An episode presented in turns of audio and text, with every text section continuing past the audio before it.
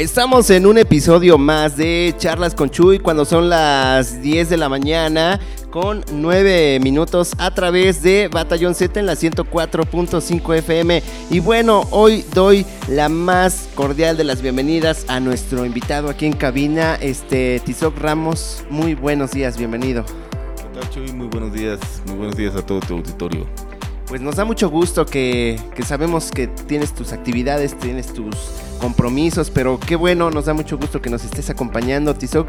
Platícanos un poquito más de ti. ¿Quién es Tizoc Ramos? Eh, voy a hablar en primera persona. sí, a adelante. veces es más fácil hablar en tercera persona de uno, pero bueno, Ok. yo asumo mis culpas. Adelante, Tizoc. No, pues este Claro. espacio es para, para nuestros invitados, como te comentaba hace un momento, y pues los micrófonos son todos tuyos. Muchas gracias. Sí, este, pues como bien lo dices, eh, para el auditorio que no, que no me conoce o que no ha escuchado un poco de lo que hago es escultura, soy escultor y pues eh, nos hemos dedicado a la escultura a lo largo de toda la vida, ya cerca de 40 años y pues eh, lo hacemos con pues con mucho gusto, con mucho cariño, como se hacen las cosas que suelen gustarle a uno.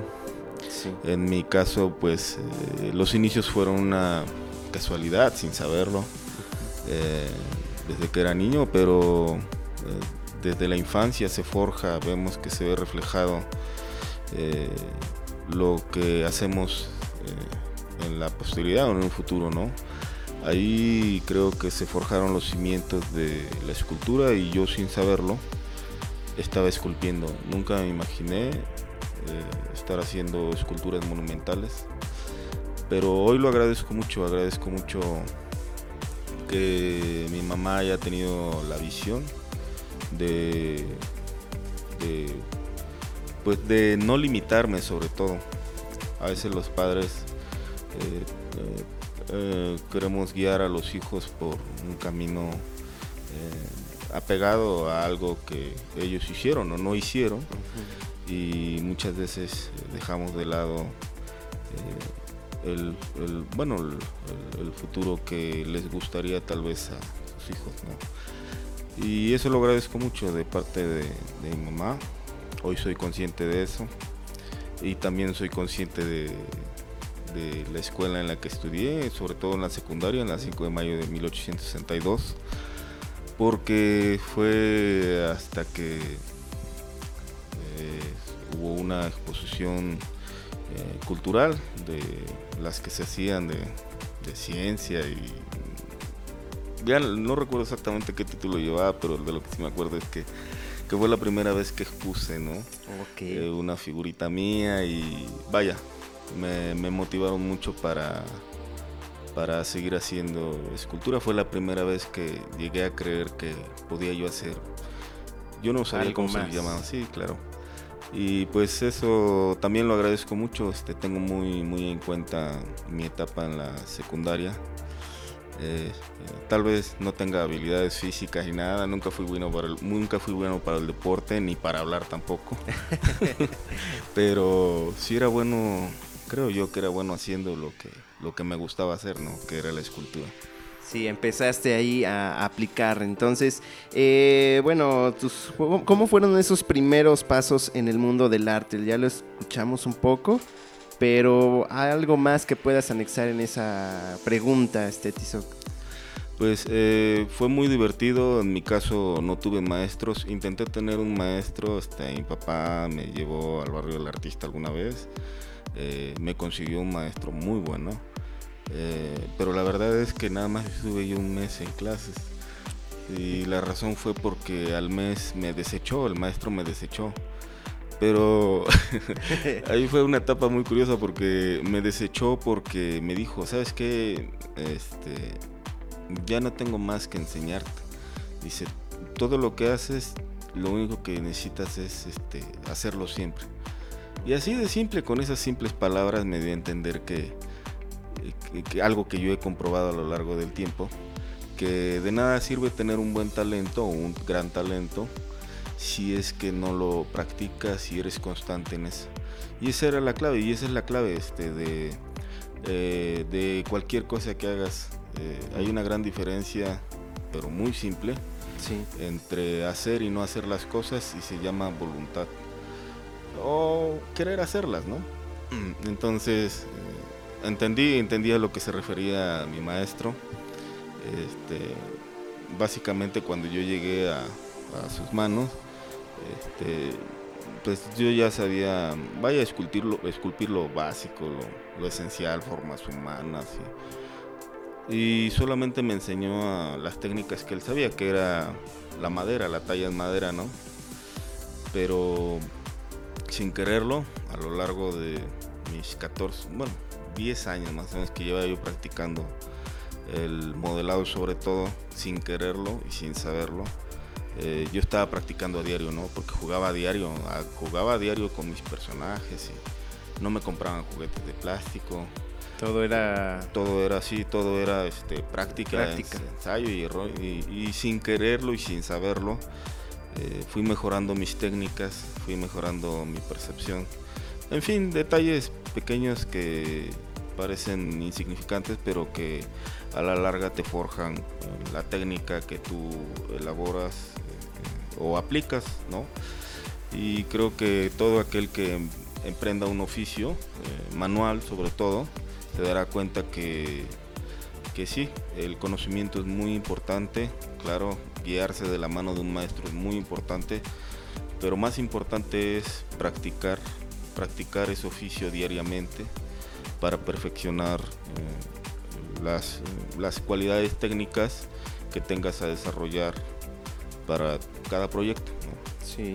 Entonces, eh, vaya, eh, vemos por ejemplo en nuestro municipio que hay eh, muy grandes artesanos, hay muy buenos artesanos, hay mucho, muchos pintores y hasta ahorita no tengo el gusto de conocer a otros escultores, pero este, lo único que me queda claro es que aquel que le guste hacerlo y lo, practique a diario, practique y lo habitúe, se haga un hábito de su vida hacerlo a diario, se perfeccionará sus técnicas muy rápidamente, ¿no? Se vuelve un estilo de vida, ¿no? Y, y bueno, como lo comentas ahorita, el talento es clave, Fíjate que el talento lo tenemos todos. Sí.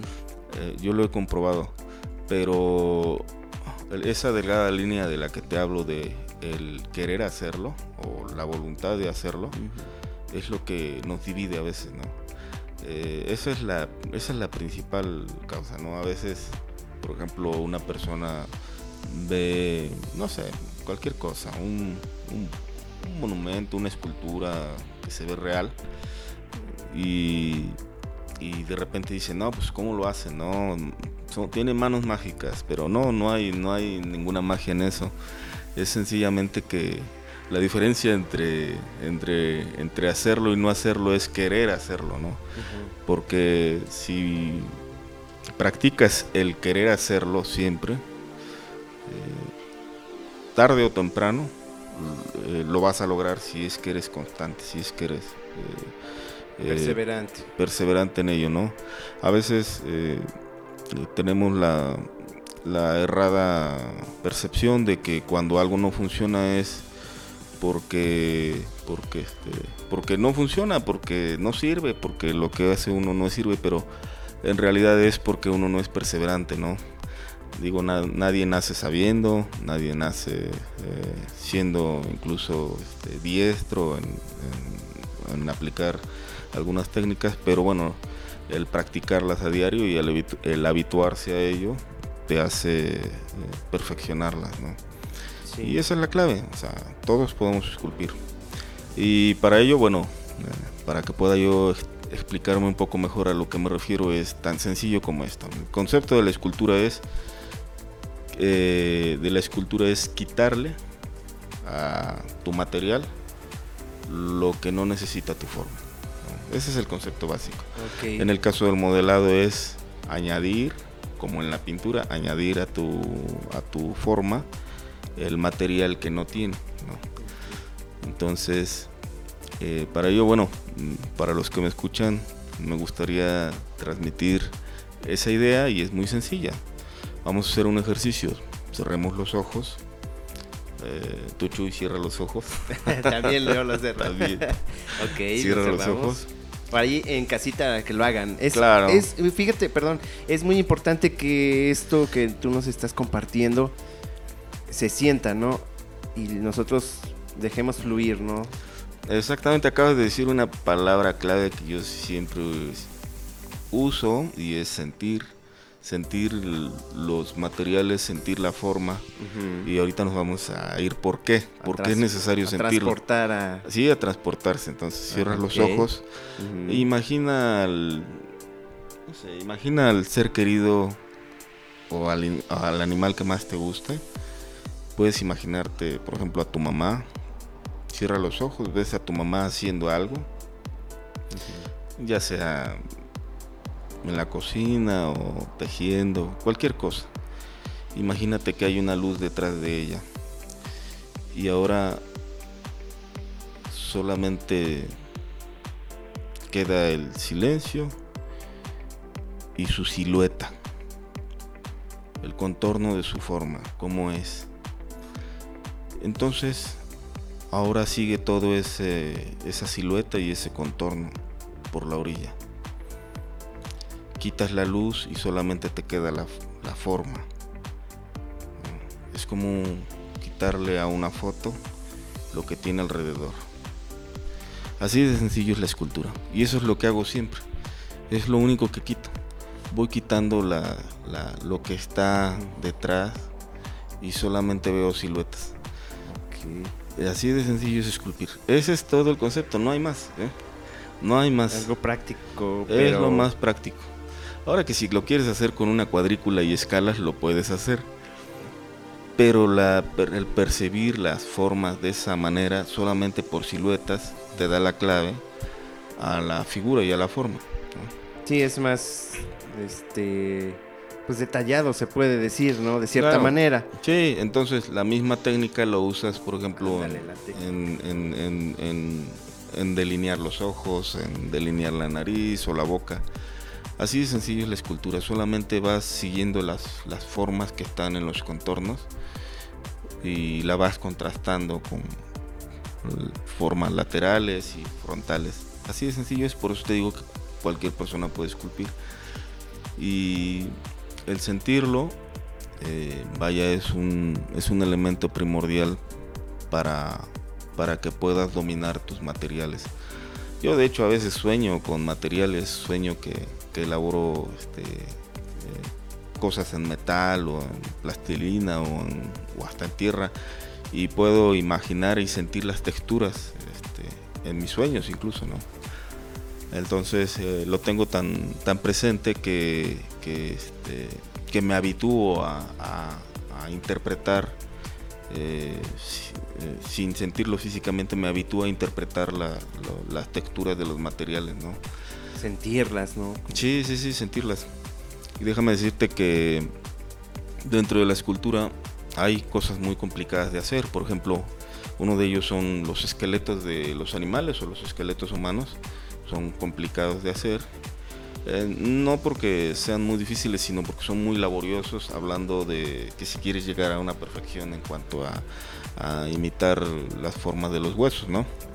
Eso es lo más laborioso. De ahí le sigue lo más complicado serían eh, la- las formas en las telas, las telas en, en- De la ropa. de la ropa, los pliegues, todo eso, Como un bulto, vaya. como un bulto.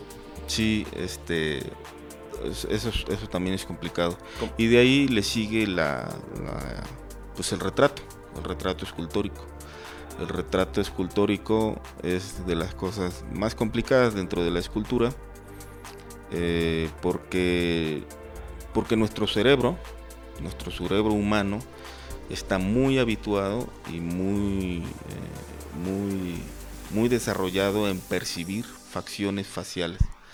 Entonces, por eso es que identificamos cuando una, una escultura no se ve real, eh, porque no tiene una mirada tiesa, dura, que no expresa emociones. Que penetre a lo mejor en Sí, la persona, claro, ¿no? sí. Entonces, cuando nosotros vemos a cada persona, percibimos emociones. sin saberlo, ¿eh? o sea, nuestro cerebro lo hace automáticamente. Entonces eh, podemos percibir un ceño, podemos percibir eh, un, gesto sonriente de preocupación mm. y nuestro cerebro inmediatamente capta esas emociones, ¿no? a lo mejor porque estás haciendo otras cosas o porque no estás poniéndole atención, atención a la persona no te das cuenta, pero en realidad sí lo haces, o sea, subconscientemente sí lo haces. Y yo ya me habitué a percibir este, gestos y emociones en las personas, ¿no? Entonces no voy a decir que descifro quién miente o quién no, pero, pero sí percibo mucho, muchas emociones, sí, muchas emociones ocultas en, en las personas, porque ya me he habituado a estudiar los gestos faciales para poder interpretar mis esculturas, ¿no? Entonces, eh, a veces hay esculturas que he elaborado que bueno, tienen una mirada un poco muy, muy realista y esto es porque trato de percibir las emociones de aquellas personas a las que eh, retrato y lo hago pensando en qué mirada tienen en ese momento, ¿no?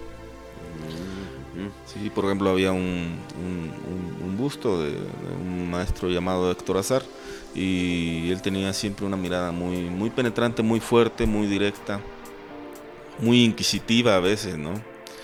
Pero bueno, esto a lo largo del estudio que realicé para poder hacer el busto, eh, vaya, fue, fue este, muy, fue de mucha trascendencia para mí porque eh, hasta ese momento logré entender de qué se trataba el retrato escultórico, ¿no?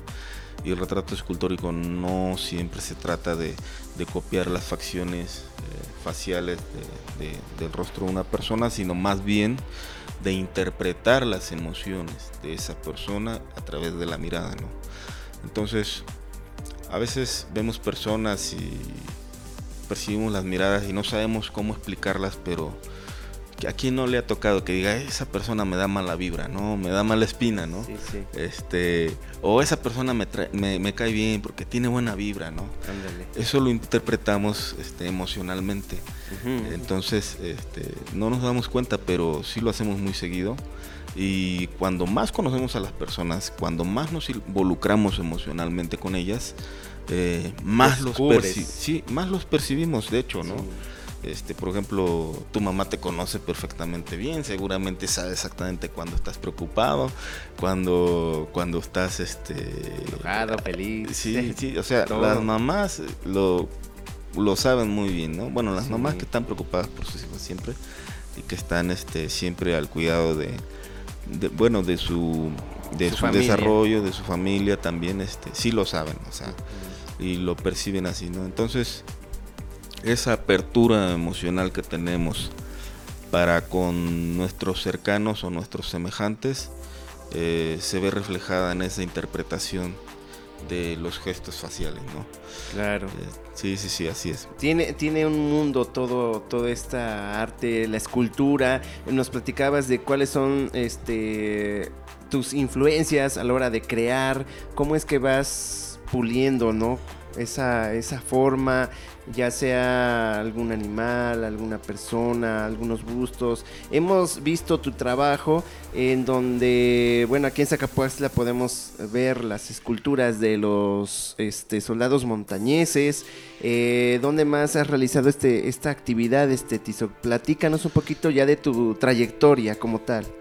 Pues mira, de hecho la trayectoria como escultor de monumentos es reciente, o sea, eh, tiene dos años o tres, tres años, tres años que la empecé a desarrollar. Yo antes era un poquito más eh, cerrado en cuestión de, mi trabajo. Tengo muchos trabajos, pero no tengo obra pública eh, más que la que, este, la que este, pues, realizado en los últimos tres años, la que se ha visto. Este, tengo, vaya, o sea, en ese sentido, en obra monumental tengo muy poco tiempo, soy reciente, ¿no? Apenas estoy empezando. Pero eh, tengo muchos años esculpiendo obras eh, eh, pues de otro tipo, yo le diría más como comerciales, ¿no? Vaya, he realizado y trabajado en, casi todos los materiales que se trabajan habitualmente. y he hecho cosas pues muy bonitas, sobre todo también para museos, para museos este, paleontológicos, ¿no? Entonces hay algunas piezas en otros estados de la República Mexicana, como Monterrey, Estado de México, y no sé a dónde se habrán llevado las otras piezas finalmente, pero eh, me especializaba yo en, elaborar eh, mm, piezas paleontológicas para museos, esqueletos sobre todo, ¿no? fósiles, algo así, como tipo Sí, como tipo fósiles, sí. Este, hablando de, mi formación en inicial, este, ya en la universidad, este, vaya, me permitió obtener conocimiento para poder elaborar estas piezas, pero ya con un grado de, pues, paleontológico, o sea, más aplicado al área de las ciencias. Pero la verdad es un, es un área en la que eh, absorbe demasiado tiempo y no te proyecta como, como, escultor. Sí. ¿No? Lo que más le proyecta a uno como escultor, pues precisamente es la obra monumental, ¿no? Y por eso es que estamos iniciando, ¿no? En, eso. He elaborado eh, los bustos que están aquí en, en el Salón Batallón Zacapuajla, que es un proyecto eh, al que, al que, bueno, ya tenía años de, haberlo ideado. Y la idea es eh, eh, colocar los bustos de los héroes eh, del estado de Puebla. Pero más que nada me gustaría de los héroes de acá, de Zacapuazla, y de los personajes ilustres. para ello, bueno, pues déjenme decirles que son donaciones, todos, todos los gustos son donaciones. Y vaya, la idea es transmitir a través de los valores y la, la remembranza de estos, de estos personajes históricos, transmitir los valores de una sociedad para la sociedad. Claro.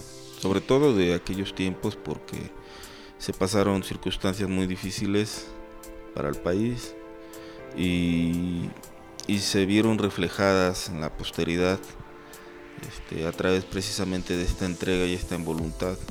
Vemos ahí, por ejemplo, a los tres Juanes de la Sierra, este, a, Porfirio Díaz también, de hecho hay un Emiliano Zapata también, que ese fue el primero.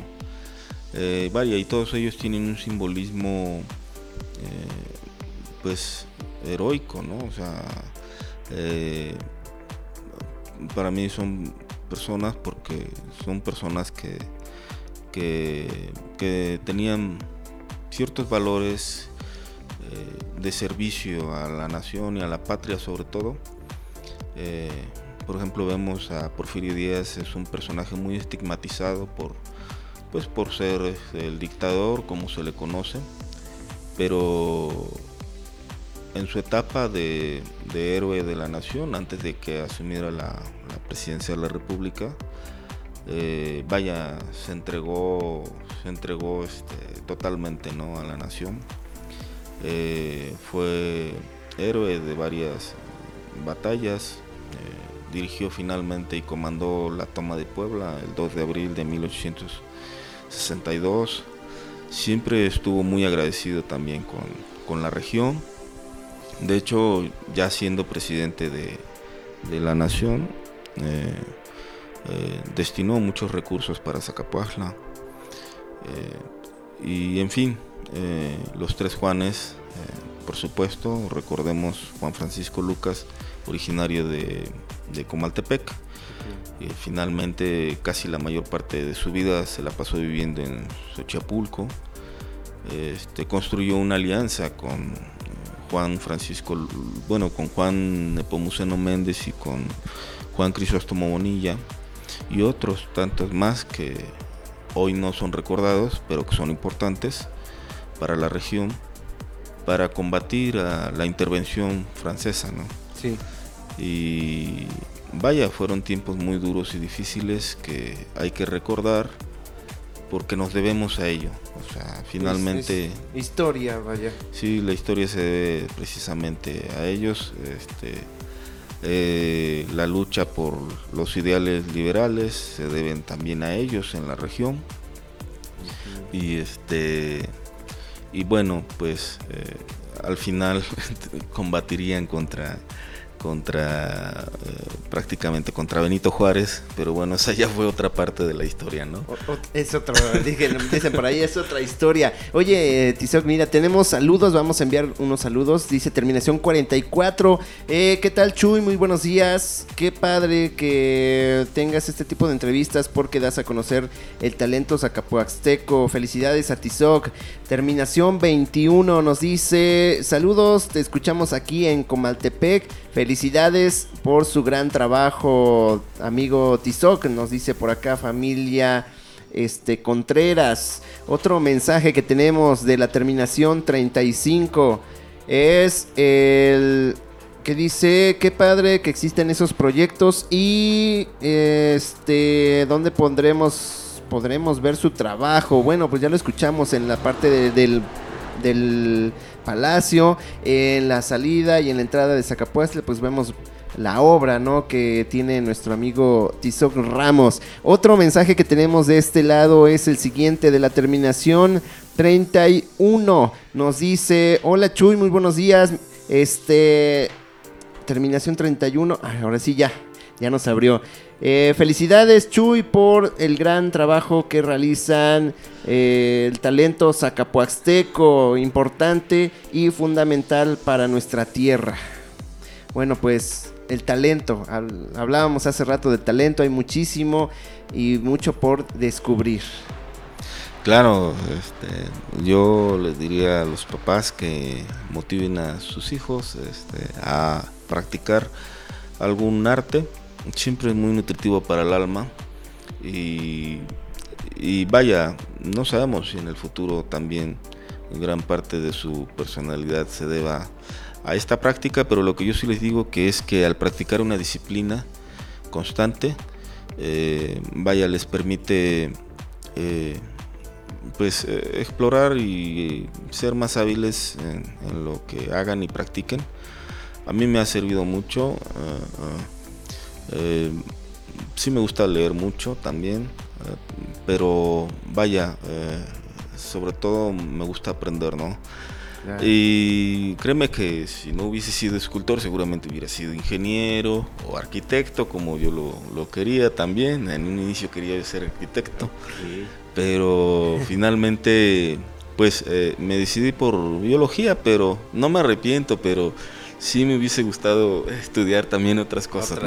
Ah, sí. biología, ¿no? Tienen el, eh, bueno, la exposición que en algún tiempo yo tuve la oportunidad de, ir, ¿no? Y por acá nos siguen llegando más mensajes. Este, Tizoc de la terminación. que nos dice 41? Felicidades Chuy por las entrevistas que dan a conocer el talento zacapuasteco y saludos a Tizoc, los escuchamos desde Zaragoza y qué bueno que ustedes sigan en lo suyo. y no estemos en otros rollos, dicen por acá. pues eh, sí, eh, como decíamos, eh, yo veo que es muy sano practicar cualquier cosa, deporte o, cualquier arte este, de forma constante, siempre mantiene ocupado a los jóvenes y en estos tiempos de ocio, que es muy fácil agarrar el celular y ponerse a ver tanta, este, cosa. tanta cosa, este, pues opten por, este, pues, por aprender algo, ¿no?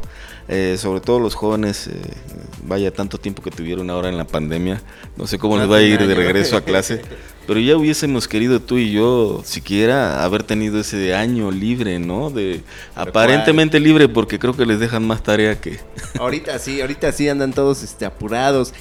Y, bueno, este es mucho, es extenso este tema, Tizoc, de verdad que agradecemos, de verdad, eh, de parte de tu servidor y de todo el equipo que conforma Batallón Z, gerencia, staff, ingenieros, pues que nos estés acompañando, ¿no? Y nos platiques y nos compartas un poquito de, o mucho más bien de tu experiencia, de lo que has venido realizando.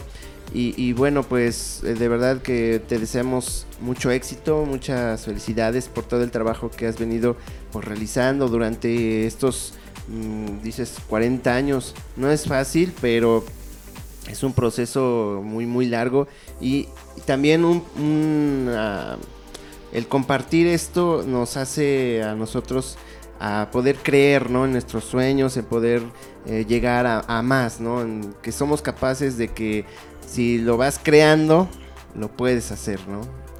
Claro, todo está en que se decidan. Sí. Todo está en que se decidan y sí, muchas gracias por haberme invitado, Chuy.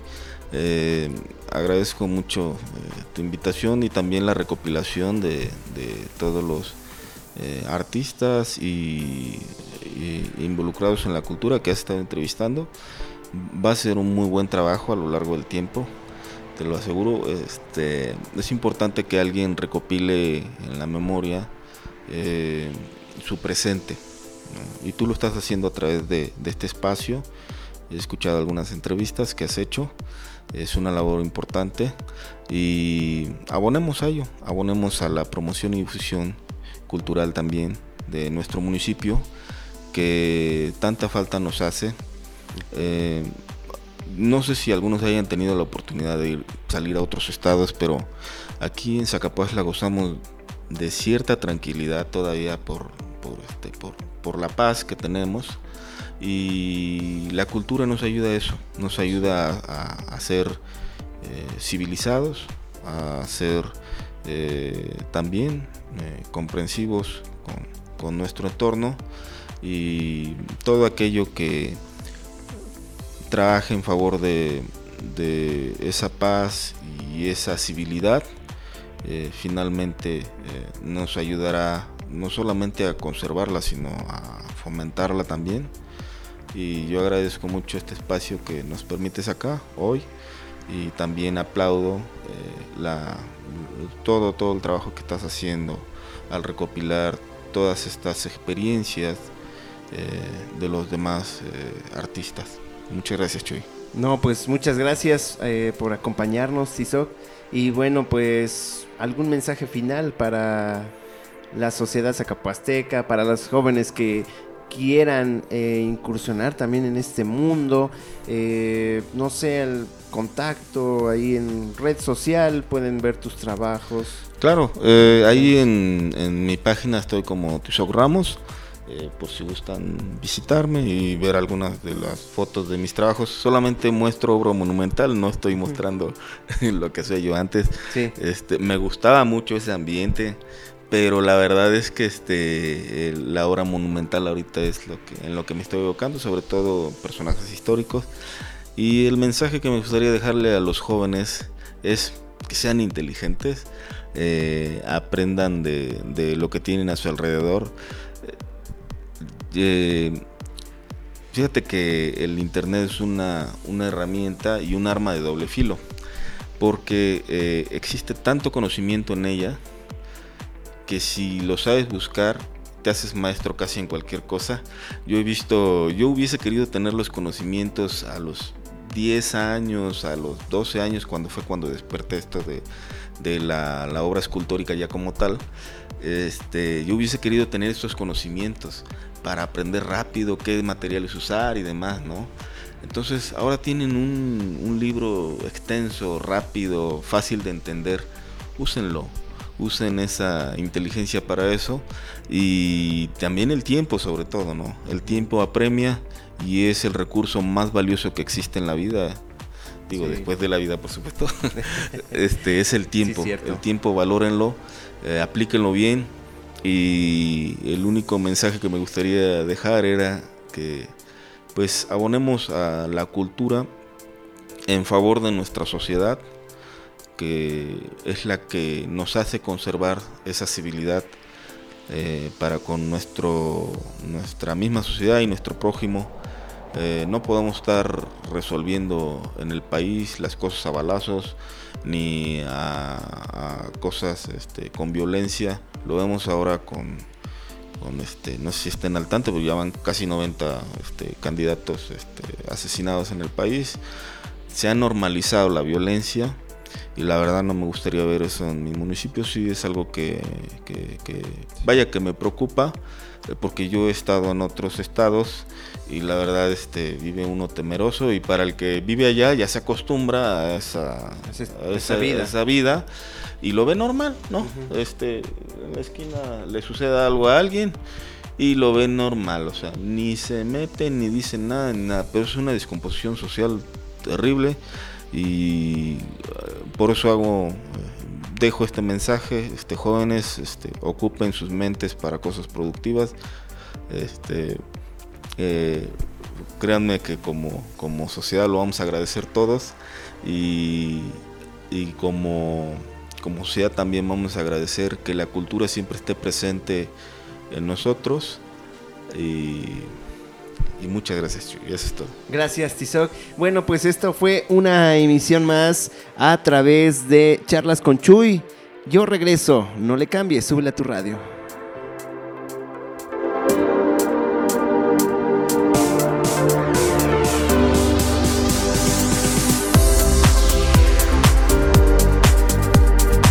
Batallón Z te proporciona la hora.